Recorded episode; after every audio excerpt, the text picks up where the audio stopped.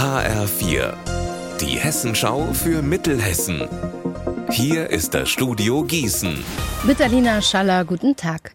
Alarmstufe Rot. Unter diesem Motto haben heute die Krankenhäuser deutschlandweit zum Aktionstag aufgerufen.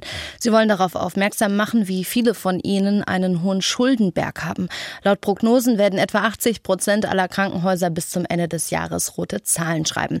Das sagt auch Andreas Leipert, Geschäftsführer beim St. Joseph Krankenhaus in Gießen. Hier haben sich etwa 100 Beschäftigte vor dem Eingang versammelt zur aktiven Mittagspause.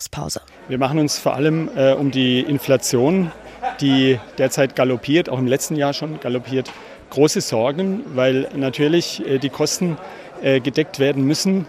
Derzeit sind wir stabil, wirtschaftlich stabil, aber wenn wir in das nächste Jahr hineinschauen, dann äh, stellen sich da große Fragezeichen und hier ist die Politik gefordert. Wir brauchen einen echten Inflationsausgleich, der dauerhaft für eine solide Finanzierung der Kosten der Krankenhäuser sorgt, deutschlandweit. Wie sind regionale Unternehmen in der Nazizeit entstanden? Darum geht's im Film Das Erbe.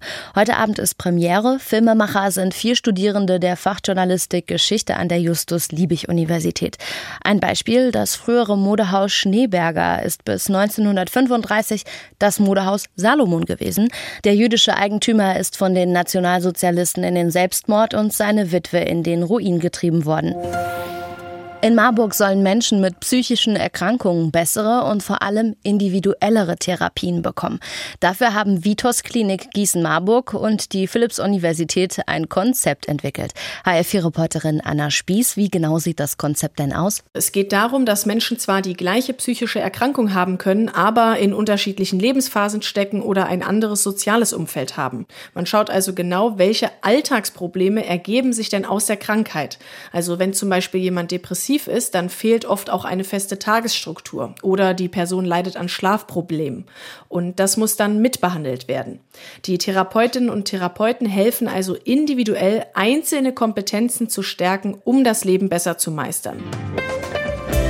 Unser Wetter in Mittelhessen. Es bleibt den ganzen Tag über bedeckt und es kann regnen. Dazu in Münzenberg und in Erschufen 19 Grad.